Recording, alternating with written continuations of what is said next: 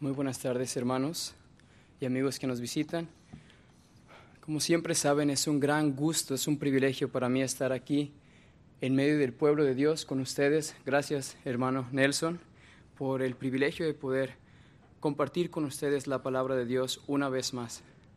No saben cuántas ganas y cuán tembloroso está mi corazón cada vez que estoy aquí, porque hay una mezcla de sentimientos de privilegio y responsabilidad. Es un privilegio y al mismo tiempo una responsabilidad que está sobre mis pequeños hombros. Así que esta mañana quiero poder compartir con ustedes un mensaje que el Señor desde hace 11 años atrás había puesto en mi corazón, pero que nunca había tenido la oportunidad de hablarlo y predicarlo. Voy a hablar acerca de una de las cartas favoritas, de hecho es mi libro favorito del Nuevo Testamento, la carta a los Efesios capítulo 2, versículo 1 al 10. Pero antes de llegar a Efesios capítulo 2, versículo 1 al 10, me gustaría introducir este mensaje con unos artículos que fueron escritos llamados los cánones de Dort. En el primer encabezado, ellos dicen lo siguiente acerca de la divina predestinación. Artículo número 1 puesto que todos los hombres han pecado en Adán y se han hecho culpables de maldición y de muerte eterna. Dios no habría hecho injusticia a nadie si hubiese querido dejar a todo el género humano en pecado, en maldición y condenarlos a causa del pecado. Según las expresiones del apóstol Pablo, dice, para que toda boca se cierre y todo el mundo quede bajo el juicio de Dios, por cuanto todos pecaron, todos están destituidos de la gloria de Dios. Romanos 3, 19, y después, porque la paga del pecado es muerte. Romanos 6, 23. Artículo número 2. Pero en esto se mostró el amor de Dios para con nosotros, en que Dios envió a su Hijo unigénito al mundo, para que todo aquel que en Él cree no se pierda, mas tenga vida eterna. Juan 3:16. Artículo número 3. A fin de que los hombres sean traídos a la fe, Dios, mediante su misericordia, envía mensajeros de esta buena nueva, es decir, el Evangelio, a quienes a Él le place, y cuando Él quiere, y por el ministerio de aquellos son llamados los hombres a la conversión, es decir, que se conviertan de sus pecados a Cristo en fe y arrepentimiento.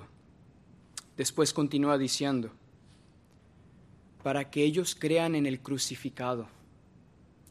¿Cómo pues invocarán aquel en el cual no han creído? ¿Y cómo creerán en aquel de quien no han oído? ¿Y cómo predicarán de él si no fueren enviados? Romanos capítulo 10, versículo 14 y 15. Continúa diciendo el artículo 4. La ira de Dios está sobre aquellos que no creen en este Evangelio, pero los que lo aceptan y lo abrazan, es decir, abrazan a su Señor Jesús el Salvador con una fe viva y verdadera, son librados por Él de la ira de Dios y de la perdición y son ellos partícipes de la vida eterna. Artículo número 5. Les prometo que no voy a leer todos los artículos, solo los que son importantes para conectarlo con el texto que tengo yo que, enseñar. Artículo número 5. La causa o la culpa de esta incredulidad en los que no creen, así como la de todos los demás que han sido pecadores, no está en ninguna manera originada en Dios, sino en el hombre. Pero la fe en Jesucristo y la salvación por medio de Él son un don gratuito, es decir, un regalo de Dios, como está escrito, porque por gracia sois salvos por medio de la fe, y esto no es de vosotros, pues es un don de Dios, no por obras, para que nadie se gloríe. Y asimismo, porque a vosotros os es dado, os es concedido, no tan solo que creer creáis en Él, sino que padezcáis por Él. Filipenses capítulo 1, versículo 29. Penúltimo artículo, artículo número 6. Que Dios, en el tiempo, a algunos conceda el don de la fe y a otros no, procede de su eterno decreto. Conocidas son a Dios desde los siglos todas sus obras, y acepta el signo de su voluntad. Él hace esto, y nadie hay quien detenga su mano y le pregunte, ¿qué haces? Él, desde la eternidad pasada, en tal decreto, por su pura gracia, Él predestinó por su amor a aquellos que lo odiaban. Él predestinó a aquellos que no querían creer en Él y les dio fe para que creyeran en Él mientras que aquellos que según su justo juicio no son elegidos, los abandona su maldad y obstinación. Y es aquí donde, estando los hombres en similar condición de perdición, se nos revela esa profunda y misericordiosa e igualmente justa distinción de personas o decreto de elección de que Dios por un lado tiene a los que pasa por alto en sus pecados y son condenados por la eternidad, y tiene a aquellos otros que sin mérito alguno, sin nada digno en ellos mismos, son aceptados, tomados, transformados, perdonados para la salvación, la cual, si bien los hombres perversos, impuros e inconstantes, ellos tuercen para su propia perdición, también da un increíble consuelo a las almas que sí son temerosas de Él. Por último, artículo 8. La antedicha elección de todos aquellos que se salvan no es múltiple, sino una sola y la misma, tanto en el Antiguo Testamento como en el Nuevo Testamento, ya que la Escritura nos presenta un único beneplácito, propósito y consejo de la voluntad de Dios, por lo cual Él nos escogió desde antes de la eternidad pasada para la gracia como para la gloria, así para salvación como para que andemos en el camino de la salvación, cosas que preparó de antemano para que anduviéramos en ellas. Y aquí es donde se conecta con Efesios capítulo 2, versículo 1. Efesios capítulo 2, versículo 1. Y Él os dio vida a vosotros cuando estabais muertos en vuestros delitos y pecados, en los cuales anduvisteis en otro tiempo, siguiendo la corriente de este mundo, conforme al príncipe de la potestad del aire, es decir, Satanás, el espíritu que ahora opera en los hijos de desobediencia. Versículo 3, entre los cuales también todos nosotros, se incluye el apóstol Pablo, vivimos en otro tiempo, en los deseos de nuestra carne, haciendo la voluntad de la carne y de los pensamientos, y éramos por naturaleza hijos de ira, lo mismo que los demás. Pero Dios, que es rico en misericordia, por su gran amor con que nos amó, aún estando nosotros muertos en pecados, nos dio vida juntamente con Cristo. Por gracia sois salvos. Versículo 6, y juntamente con Él nos resucitó, y asimismo con Él nos hizo sentar en los lugares celestiales con Cristo Jesús. Versículo 7, para mostrar en los siglos venideros las abundantes riquezas de su gracia, en su bondad, para con nosotros en Cristo Jesús. Porque por gracia sois salvos por medio de la fe, y esto no es de vosotros, pues es un don de Dios, no por obras, para que nadie se gloríe. Versículo 10 y final, porque somos hechura suya, nueva creación, creados en Cristo Jesús para buenas obras, las cuales Dios preparó de antemano para que anduviésemos en ellas.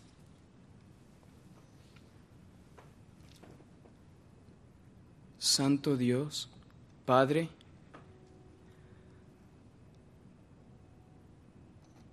tanta información, Señor, de un momento de nuestras vidas, todos nosotros pecadores, muertos, condenados, sin ninguna oportunidad, sin ninguna esperanza. Gracias Padre porque un día fue una realidad ver esta conversión, ver el versículo 4, tu iniciativa divina desinteresada, no podíamos proporcionar nada a ti. De tu libre y gran amor, en tu gran y infinita misericordia, quisiste amar al pecador, al enemigo,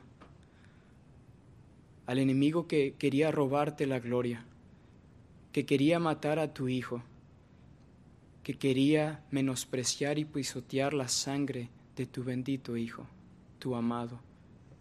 A nosotros nos hiciste partícipes de tu amor. No tan solo nos diste perdón de pecados, pero nos diste a tu Hijo amado. No necesitamos nada más en esta vida. Es la única motivación y razón para vivir el resto de todos los días que nos des solo para tu gloria. Habla, oh Dios, a el pueblo de Dios. Habla, oh Dios, a través de la palabra de Dios. Habla, Señor, te pido, usándome a pesar de mis flaquezas, mis limitaciones, a pesar de que yo mismo no entiendo tanta profundidad, Señor, de tu grandeza. Aplica tu palabra a mis hermanos, consuela a los que estén pasando por situaciones difíciles, adversas, y permite que los que están de una manera, Señor, bien espiritualmente, los uses para que anden en buenas obras, haciendo que sea clara tu gracia en sus vidas tu misericordia y tu amor en ellos. Todo esto lo pongo en tus manos y te lo agradezco, Padre, en el nombre de Cristo Jesús. Amén. Hermanos, este texto es muy familiar para muchos, es muy fácil de poderlo leer y estructurar. Del versículo 1 al versículo 3 vamos a ver lo que he llamado muertos en pecado. Muertos en pecado, versículo 1 al 3. Nuestro segundo punto será, versículo 4 al 6, 4 al 6, será vivos en Cristo, vivos en Cristo, versículo 4 al 6. Y por último veremos nuestra conclusión, creados para buenas obras, versículo 7 al 10, versículo 7 al 10. El propósito para la gloria de Dios se ve reflejado cuando vivimos para buenas obras. Fuimos creados para eso. Y antes de dar inicio a lo que es el primer punto, muertos en pecado, me gustaría que vieran en dónde nos encontramos. Es Efesios capítulo 2. Antes tenemos Efesios capítulo 1, ¿cierto? Es claro eso. ¿Y qué habló Pablo en Efesios capítulo 1? Bueno, Pablo hace su propia introducción, que es Pablo, apóstol de Jesucristo, por la voluntad de Dios, a los santos y fieles que están en Éfeso. Y luego después empieza a ser una de las oraciones más largas registradas en el original en el Nuevo Testamento. Es decir, Pablo ora aproximadamente 14 versículos sin ponerle ningún fin a su oración. Capítulo 1, versículo 3, hasta casi al final. Después de hacer esa, esa manera de introducción en oración, él hace una conclusión diciendo, este Dios que te predestinó desde antes de la fundación del mundo para que seas bendecido con toda bendición espiritual en los lugares celestiales juntamente con su Hijo, es el mismo que resucitó a Cristo de entre los muertos y lo sentó a la diestra de Dios y puso a todos sus enemigos por estrado de sus pies. Entonces Pablo está tratando de darle un ánimo a la iglesia en Éfeso y poderles decir, ahora quiero que entiendan de manera más clara cómo pasó todo esto. Porque Pablo da un montón de teología en los primeros versículos del capítulo 1. Entonces pareciera que la audiencia de Pablo se va a quedar como en shock de decir, tanta información es demasiado, Pablo. Por lo tanto, Pablo, con un corazón pastoral, va a decir, ok, permítanme explicarles cómo se ve esto en su testimonio, en su vida. Versículo 1, Efesios capítulo 2, versículo 1 cuando estaban muertos ustedes, queridos hermanos de Éfeso, en vuestros delitos y pecados, versículo 2, en los cuales anduvisteis en otro tiempo, siguiendo la corriente de este mundo, conforme al príncipe de la potestad del aire, el espíritu que ahora opera en los hijos de desobediencia, entre los cuales, Pablo se agrega, también todos nosotros vivimos en otro tiempo, en los deseos de nuestra carne haciendo la voluntad de la carne y de los pensamientos, y éramos por naturaleza hijos de ira, lo mismo que los demás. Pablo les va a decir a ellos, ustedes no son los únicos que anduvieron así en otro tiempo. Quiero que vean que si yo me bajo del púlpito, por así decirlo, Pablo se sentaría al lado tuyo y te diría, yo estoy igual que tú, en la misma posición. Como pecadores estamos en la misma línea, en el mismo nivel. La única diferencia es de que Pablo era un moralista religioso, según Filipenses capítulo 3, hebreo de hebreos, en cuanto a la ley fariseo, circuncidado al octavo día, de la descendencia de Benjamín. Él tenía un currículum, por así decirlo, perfecto en el estándar de los religiosos.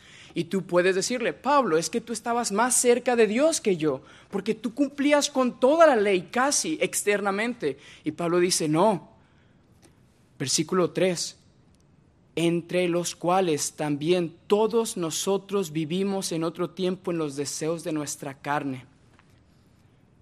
Estábamos muertos. Yo era un moralista, muerto espiritualmente, que guardaba la ley de Dios en lo externo, pero no en el corazón, mientras que quizás el pecado tuyo se mostraba externamente, desenfrenado en algunas áreas, en pensamientos blasfemos contra Dios, en maneras de libertinaje como vivías? El versículo 1 dice esta, esta palabra, estabais muertos. ¿Cuándo comenzó esto? Esta condición del hombre. Estabais muertos.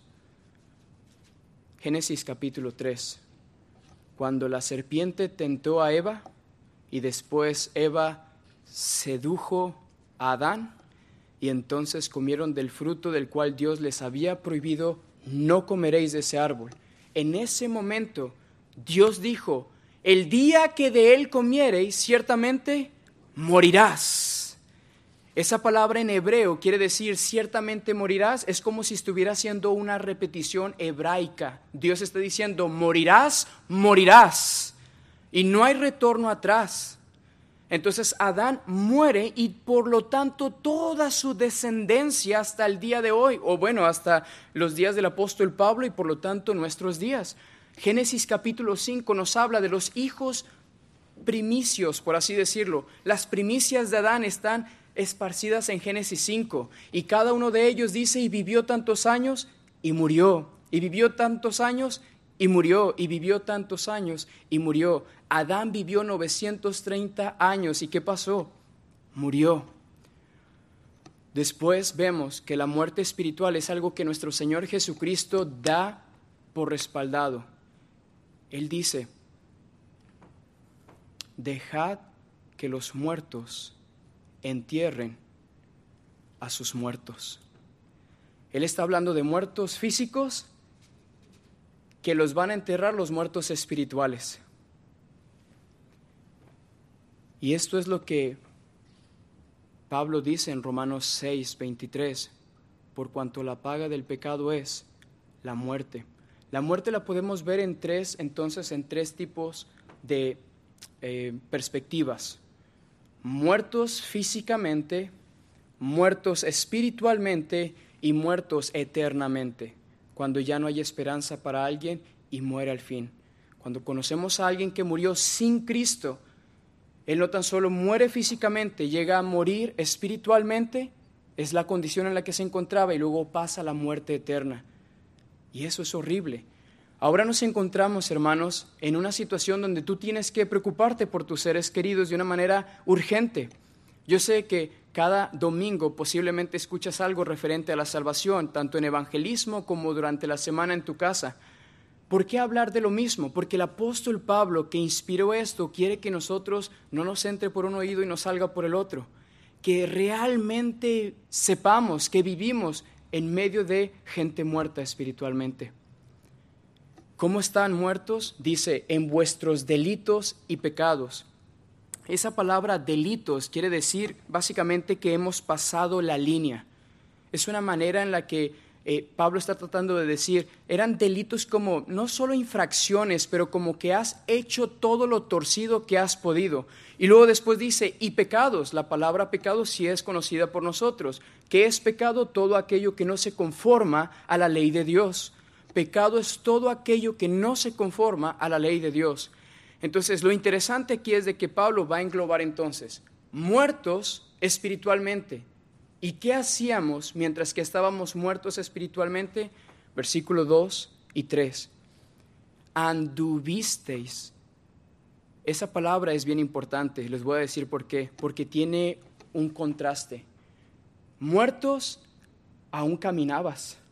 Muerto espiritualmente, caminabas en placeres desenfrenados.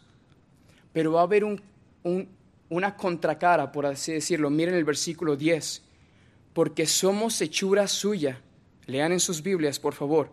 Versículo 10, porque somos hechura suya, creados en Cristo Jesús para buenas obras, las cuales Dios preparó de antemano para que, la misma palabra, anduviésemos en ellas. Es como si, versículo 2, anduvisteis en tinieblas con la luz apagada. Versículo 10, ahora para que anduviésemos en ellas en la luz que es Cristo.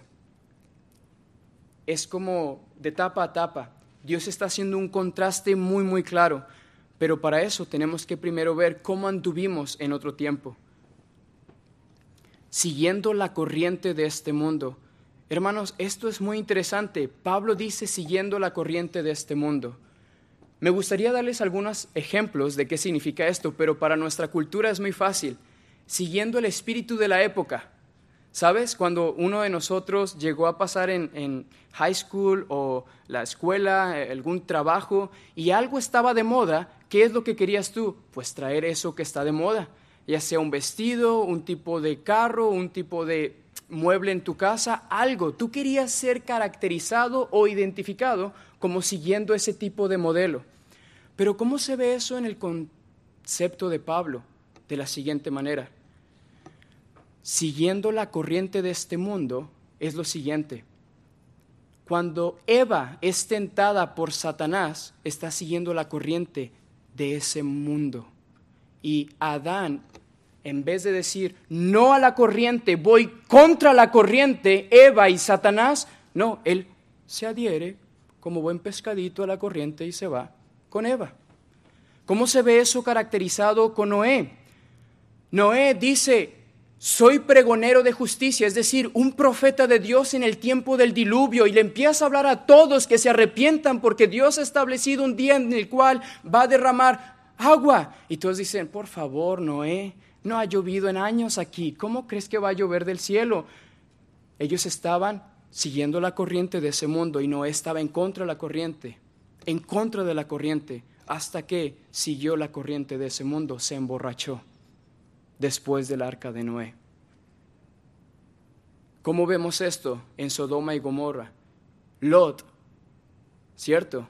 Abraham dice, tú vete por allá, yo me iré por acá. Abraham no sigue la corriente de este mundo, pero Lot va detrás de Sodoma y Gomorra y se adapta a la corriente de ese mundo. Y aún él es tentado cuando ángeles le dicen, escapa porque viene un juicio de Dios. Y Lot dice, bueno, pero ¿qué les parece si ustedes pasan en mi casa y les puedo dar a, esos hombres de allá fuera de Sodoma y Gomorra a mis hijas para que tengan relaciones con ellas y abusen de ellas, que al cabo que yo los cuido a ustedes, siguiendo la corriente de este mundo? Y luego vemos más adelante ejemplo tras ejemplo tras ejemplo, pero vemos un caso, por ejemplo, Daniel, ¿cierto?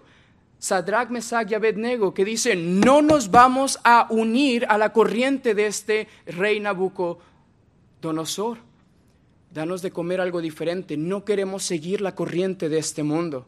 Esos ejemplos son poderosos, hermano, porque tú en tu contexto laboral puedes hacer lo mismo. No, no voy a hacer que no pago mis taxas, no voy a hacer que hago trampa en mi trabajo, no voy a hacer que hablo mal a mi esposa durante la semana y la trato como la corriente de este mundo trata a sus esposas, no voy a hacer que mis hijos vean los mismos programas de este mundo y la corriente de este mundo, voy a ser una mujer diferente, una madre diferente, bíblica, que no vaya conforme a la corriente de este mundo. ¿Por qué? ¿Por qué no queremos eso? Versículo 2 continúa diciendo, porque esto es conforme al príncipe de la potestad del aire. El príncipe no es el rey, es príncipe, es inferior al rey. El rey de reyes y señor de señores es Jesucristo, Dios creador de todo lo que existe. Satanás solo es un príncipe que se le delegó autoridad y gobierno en este mundo, desde Génesis 3 hasta el día de hoy y hasta la segunda venida. En la segunda venida ya no va a haber príncipe de la potestad del aire, porque vendrá aquel que gobierna y controla todos los poderes por encima de los aires, Cristo.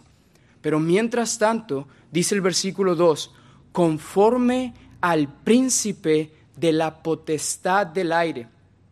¿Cómo entendemos esto? El espíritu que opera en los hijos de desobediencia. Vaya un momentito a Efesios 6. Efesios capítulo 6.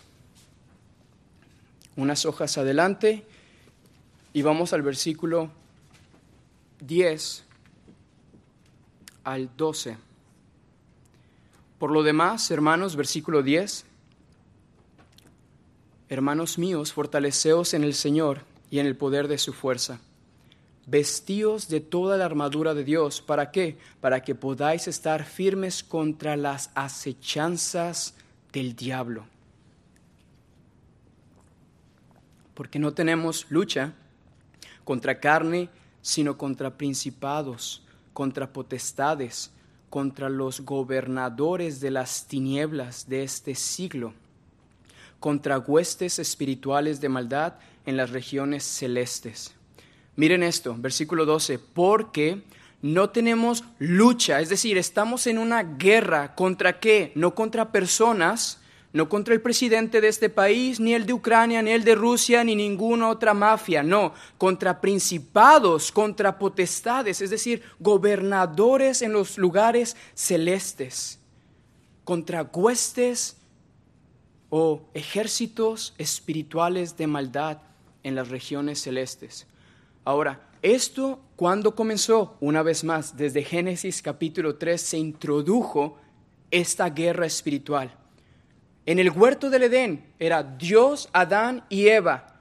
La serpiente se introdujo en el huerto y, por así decirlo, metió como todos sus espías al huerto del Edén. Y ahí hay una guerra desde entonces, lo espiritual y lo físico, material. Nosotros solo vemos lo físico, material, pero desde entonces se encuentran dos tipos de batallas la nuestra en la carne con nuestro pecado y además agregándole la espiritual con los demonios. Por eso Jesús nuestro Señor en el Padre nuestro dice, y no nos metas en tentación, mas líbranos del mal o del maligno, porque de otra forma no vamos a poderlos vencer nosotros a ellos. Dice el apóstol Pablo, huestes espirituales de maldad en las regiones celestes, es decir, espiritualmente hablando, están en todo lugar del cielo en la tierra. Y nosotros no los vemos, pero ahí están. Pablo dice en Efesios 2, vuelvan un momento a Efesios capítulo 2, versículo 2 en la parte final. El espíritu que ahora opera o trabaja en los hijos de desobediencia y aquí viene algo bien interesante. Algunas veces me han preguntado, Alex, ¿tú crees en las posesiones demoníacas? ¿Tú crees en todos esos movimientos donde se hablan con voces de demonios y hay manifestaciones? Mi respuesta es muy simple. Bíblicamente el apóstol Pablo dice que el espíritu del príncipe de la potestad del aire opera en los hijos de desobediencia. Dios tiene el control de detener la actividad demoníaca, pero Dios ha dejado que Satanás tenga autoridad sobre los hijos de desobediencia. ¿Cuándo comenzó eso? Una vez más, siempre empieza desde el principio. Hermana, hermano, Génesis capítulo 4, que es después de la caída de Adán y Eva, vemos a un hijo de desobediencia y a un hijo de Dios por la fe. ¿Qué dice Hebreos 11? Abel, por la fe, fue salvo, pero su hermano Caín lo mató. ¿Quién era el hijo de desobediencia? Caín. ¿Quién era el hijo de Dios por la fe? Abel.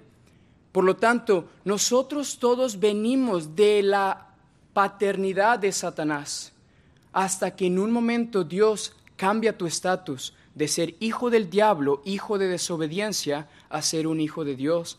Pero versículo 3 continúa diciendo Pablo, entre los cuales todos nosotros anduvimos en otro tiempo. Y luego va a englobar cómo se veía eso reflejado en los deseos de nuestra carne, haciendo la voluntad de la carne y de los pensamientos, y éramos por naturaleza hijos de ira, lo mismo que todos los demás. Hermanos, yo sé que algunas veces el pastor Nelson y quizás otros hermanos han enseñado los atributos de Dios, ¿cierto? Y por lo menos tienen una idea de que Dios no es tan solo amor, ni tan solo misericordia, pero también es un Dios justo y santo, y por lo tanto tiene ira. Y en su ira, Dios ha dejado escrito en su palabra, como dice aquí nuestro texto, que hay algunos que ya se les llamó hijos de ira. Es como si su destino ya estuviera con nombre y apellido. Son hijos de ira y van para ese lugar. Entonces, todos nosotros, dice el apóstol Pablo, estábamos en esa categoría. Tú no puedes decir, no, mi Dios es solamente amor, no es ira. ¿Por qué? Porque entonces no es el Dios de la Biblia. El Dios de la Biblia dice que ellos son por naturaleza hijos de ira. Pablo dice en Romanos 1.18, porque la ira de Dios se revela desde el cielo contra toda impiedad e injusticia de los hombres que detienen con injusticia la verdad. Porque lo que de Dios se conoce les es manifiesto, pues Dios se lo manifestó. Porque las cosas invisibles de Él, su eterno poder y divinidad, se hacen claramente visibles desde las cosas creadas, de modo que no tienen excusa. Pues habiendo conocido a Dios, no le glorificaron como a Dios ni le dieron gracias sino que se envanecieron en sus necios corazones y Dios los entregó a una mente reprobada. Pero ahora ponte a pensar en esto. Allí estabas tú, aquí estaba yo. ¿Qué pasó? Nuestro segundo punto, vivos en Cristo, versículo 4 al 6. Pero Dios, que es rico en misericordia, por su gran amor con que nos amó, aun estando nosotros muertos en pecado, nos dio vida juntamente con Cristo. Por gracia sois salvos. Miren esto, hermanos, en el texto original usa tres veces nos, nos, nos. El número uno dice, pero Dios que es rico en misericordia, por su gran amor con que nos amó, Versículo 5, y aún estando nosotros muertos en pecado, nos dio vida y juntamente con Cristo, versículo 6, y juntamente con Él nos resucitó, nos amó, nos dio vida, nos resucitó. Un contraste donde la iniciativa es de Dios ¿Cómo ilustramos esto de la siguiente manera? Y espero que por favor pueda tener toda su atención porque he tratado de preparar esta ilustración para que tenga un sentido profundo en nuestros corazones. Hermanos, ¿alguno de ustedes ha ido a la playa y ha visto que hay algunos atrevidos, unos valientes que van nadando sin ningún tipo de chaleco salvavidas, van hasta más allá de los límites, donde más o menos los salvaguardas, los, los salvavidas pueden llegar, pero estos, algunos se atreven a ir allá. Y hay una historia donde uno quiso cruzar los límites, donde ya nada más se veía a lo lejos un poco de su cabeza y su cabello. Y al parecer alguien que estaba en la orilla llegó a percatarse que él estaba haciendo movimientos de auxilio. Y en el momento que lo vio pensaba que estaba bromeando. ¿Por qué? Porque se veía que todavía estaba estable, la marea estaba quieta, hasta el punto donde dejó de verse, ni su mano ni su cabeza, y se hundió. Y era un lugar profundo, muy profundo, donde las aguas ya no son azules, sino negras, totalmente en la oscuridad del mar. Un equipo de rescate sale de la playa y va directamente hacia ese lugar y no ven rastro alguno. Llegan unos salvavidas profesionales con tanques de oxígeno y llegan a estar abajo buscando y no se veía nada. Ellos tuvieron que tener linternas especiales para poder ver si había un rastro de algo de su ropa o algo porque no lo hallaban. Hasta el punto que en lo más bajo él había quedado pescado con una alga que había salido, que se había enrollado en su pie y él ya no pudo estar ahí hasta que los rescatistas lo tomaron, cortaron el alga y salió. Él parecía muerto. De hecho, los salvavidas dijeron que era muy, muy poco posible que él llegara a tener vida. Cuando llegaron a la orilla, un equipo de rescatistas empezó a hacer sus servicios de resucitación. Sacaron el agua de él, empezaron a darle respiración y por la misericordia de Dios vivió. Es exactamente lo que pasa aquí, versículo 1 al 3. Tú estabas totalmente incapacitado, sin poder salir ahí, ni siquiera hacer algo para tu salvación. Y nuestro Señor Jesucristo, el mejor salvaguarda, el mejor salvavidas, desde su trono se despoja de sus vestidos reales y entra hasta lo profundo del océano sin que tú participes en tu salvación para nada. Pero Dios, que es rico en compasión y misericordia, va hasta abajo, te toma en, tus, en sus brazos, te pone en la orilla y te da un nuevo corazón y te da vida para que tú puedas ver cuán grande es el amor de Dios, cuán grande tiene Él la compasión de rescatar a los que estaban en el océano perdidos sin oportunidad, sin vida, y los pone en la tierra, a la orilla, donde tienen paz, donde tienen vida, donde pueden disfrutar de el aire de vida, donde pueden tener el soplo de vida de Dios. Y sus pulmones, su cuerpo empieza a funcionar. Y lo ven al salvavidas. ¿Y qué le harías si fuera tu hijo y lo salvó? ¿Cómo tratarías a este salvavidas? ¿Cuántas gracias le dirías? ¿Cómo quisieras anunciarlo y proclamarlo? Él, Él tomó a mi niña, a mi niño y lo salvó desde allá. Nadie pudo, Él lo hizo. Pero Él que ha hecho algo más grande en ti, mira esto, versículo 4. Pero Dios, Él se lleva toda la gloria. Él que es rico en misericordia, por su gran amor con que nos amó, aun estando nosotros muertos en el océano de nuestros pecados, nos dio vida juntamente con Cristo. Por gracia, solo por gracia, sois salvos. Y juntamente con Él nos resucitó y asimismo con Él nos hizo sentar en los lugares celestiales con Cristo Jesús para mostrar en los siglos venideros las riquezas de su gracia en su bondad esto es asombroso porque Cristo, nuestro sumo bien, nuestro protector, nuestra roca firme, nuestra ancla, Cristo Jesús va y te toma, pero no tan solo te deja en la orilla y te dice, pásalo bien. Él te da un propósito de vida, que es mi tercer punto, versículo 7 al 10. Nuestro tercer punto es creados para buenas obras. El versículo 7 comienza con lo que viene siendo la conclusión. ¿Para qué hizo todo esto Dios?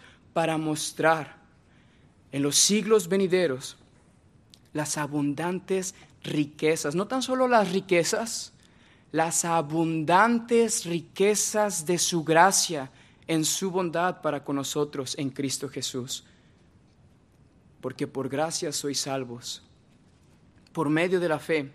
Y esto, esta palabra esto, incluye su salvación, que es la obra completa, pero también de manera individual la fe que nos da el medio para ser salvos y también la gracia que nos preserva para ser santificados. Todo esto es don de Dios.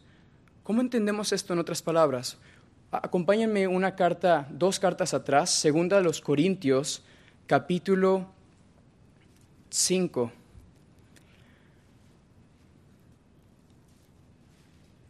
Versículo 17 al 21. Segunda carta a los Corintios, capítulo 5, versículo 17 al 21. Y escuchen la terminología y la ilustración del apóstol Pablo. Presten atención. Versículo 17. De modo que, si alguno está en Cristo, nueva criatura es. Las cosas viejas pasaron. He aquí todas son hechas nuevas. Versículo 18 y todo esto proviene de Dios, la misma palabra, todo esto proviene de Dios, quien nos reconcilió consigo mismo por Cristo y nos dio el ministerio de la reconciliación. Versículo 19, y explica qué es lo que hizo Dios, que Dios estaba en Cristo reconciliando consigo a los que estaban en el océano de sus pecados perdidos, no tomándoles en cuenta a los hombres sus pecados, y nos encargó a nosotros la palabra de reconciliación. Así que somos embajadores de este buen capitán que salva a los perdidos en el océano de sus pecados, y en nombre de nuestro capitán, Cristo, como si Dios rogase por medio de nosotros, os rogamos en nombre de Cristo, reconciliaos con Dios porque al que no conoció pecado, por nosotros Dios lo hizo pecado, para que nosotros fuésemos hechos justicia de Dios en él.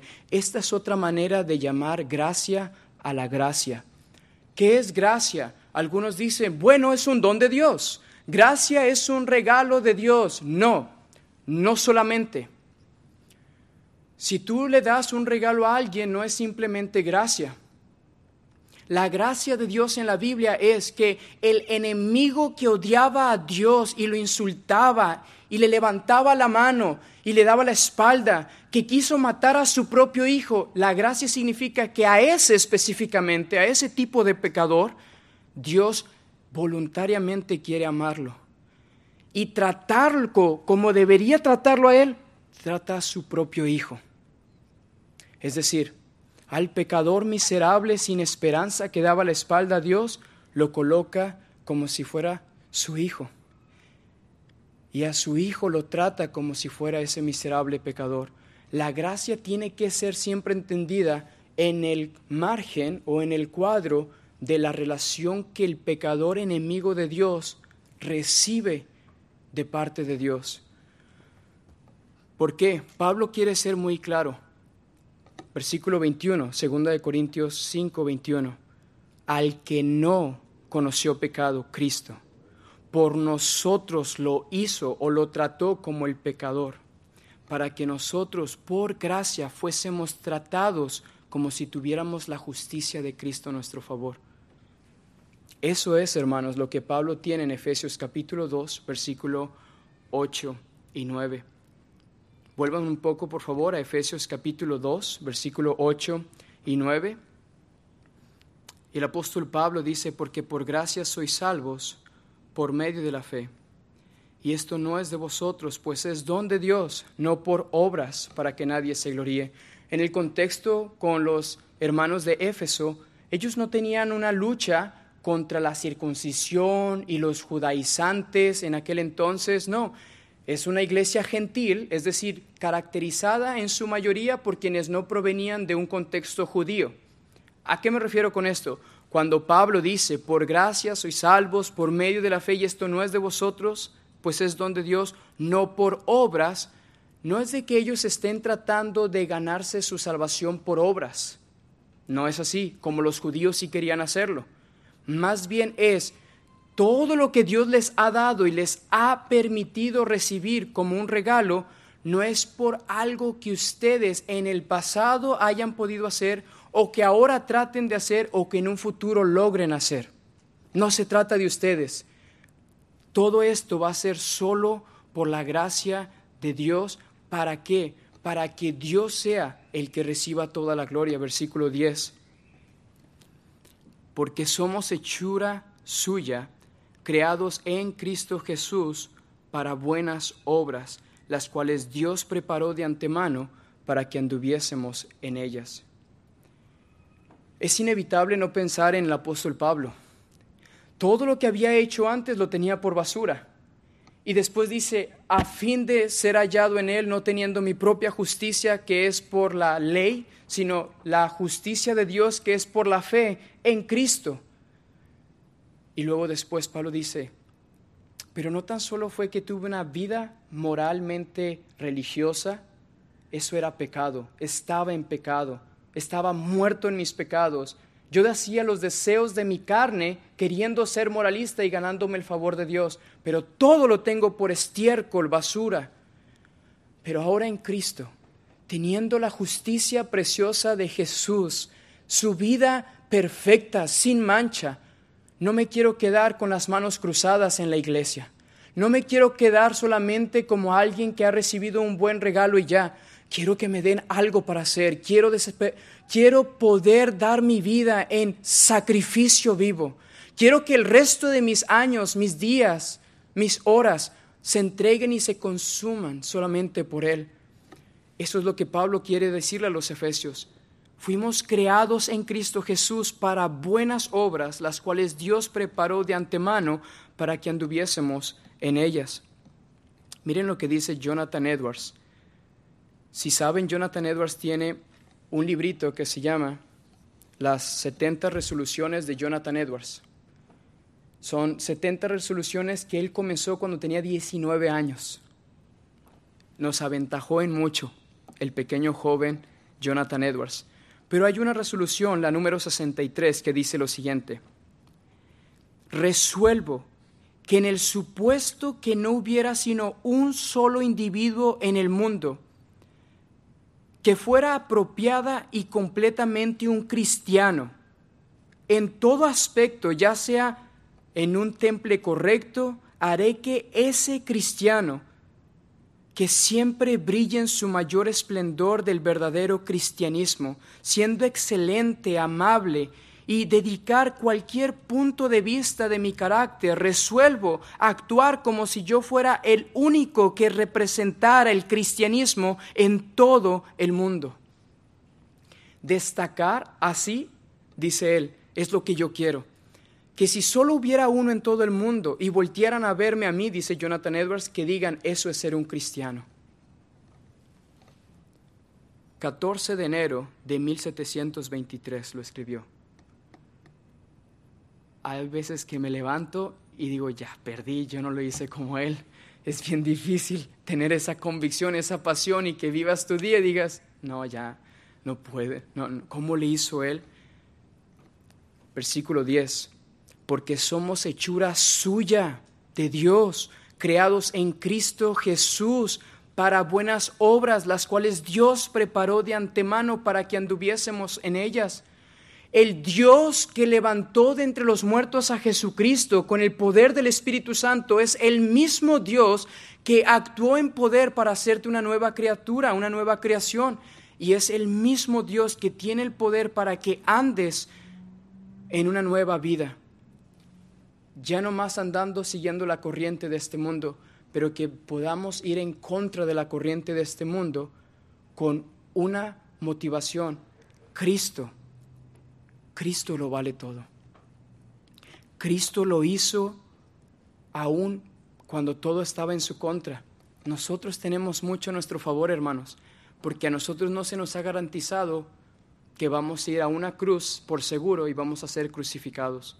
A Jesús sí, y aún así Él lo hizo hasta el final. Hizo buenas obras hasta el final. Pero tú y yo posiblemente vamos a ser menospreciados, insultados en nuestras familias, en nuestros trabajos, en la sociedad. ¿Qué importa? Cuando entiendes que Él se despojó de su trono y fue al océano de tus pecados y te rescató de ahí y te colocó como un trofeo de su gracia, para que todos vean la hermosura de su amor, su ternura, su compasión, su fidelidad, su protección, todo lo que Él ha hecho de manera soberana, no hay ningún enemigo que pueda detenerlo a Él. Y a ti te tiene no como una pequeña oveja en medio de lobos. Sí, aunque estén lobos y este mundo en contra tuya, Él es el león de la tribu de Judá que está por encima de ellos. Y con ese poder victorioso de Cristo Jesús, que es el Espíritu de Dios, podemos decir no al pecado, sí a la santidad, a la santificación y a la manera piadosa de vivir. Ahora, cuando alguno de ustedes, hermanos, cae, peca y dice, oh no, es como si me separara el pecado de Dios, aunque sé que por gracia soy salvo, qué hipócrita de mí, ¿por qué hice esto? Teniendo tanto conocimiento, hermano, hermana, aún eso estaba ya pagado en la cruz. Por gracia tus pecados pasados, presentes y futuros, Cristo los pagó todos. Cristo lo llevó todo.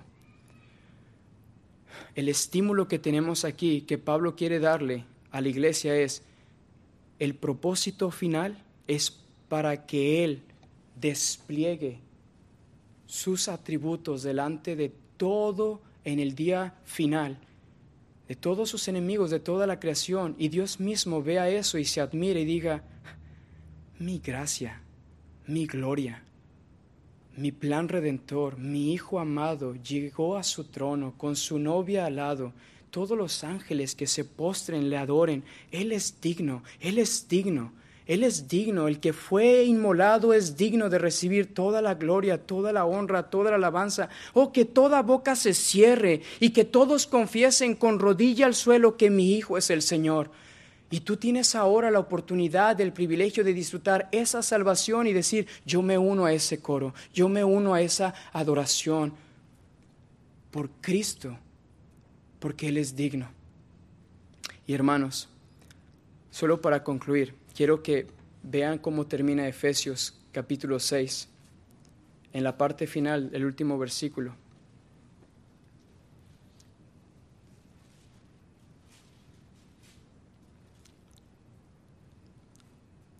Versículo 24.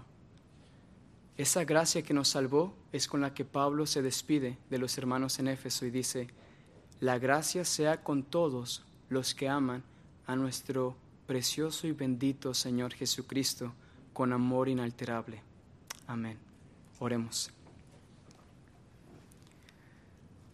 Santo Dios y Padre, gracias por permitirnos ver nuestro pasado, por permitirnos entender lo que hiciste con nosotros en el presente. Estamos vivos en Cristo. Tenemos esa vida de Dios en el alma del hombre y podemos ver, Señor, hacia dónde nos llevas, a estar contigo, amando a Cristo con amor inalterable. Queremos amarlo ahora y amarlo después, Señor. Guárdanos, Padre, trabaja en el corazón de mis hermanos, aplica la gracia que necesitan para, para que su motivación de vivir más como Él, como Cristo, en buenas obras, sea el estímulo del Evangelio, de la gracia que tenemos en Cristo y que no encuentren en ningún otro lugar la motivación principal de vivir para tu gloria, Señor. Porque todo es de ti, por ti y para ti. A ti sea la gloria, Padre, en Cristo Jesús. Amén.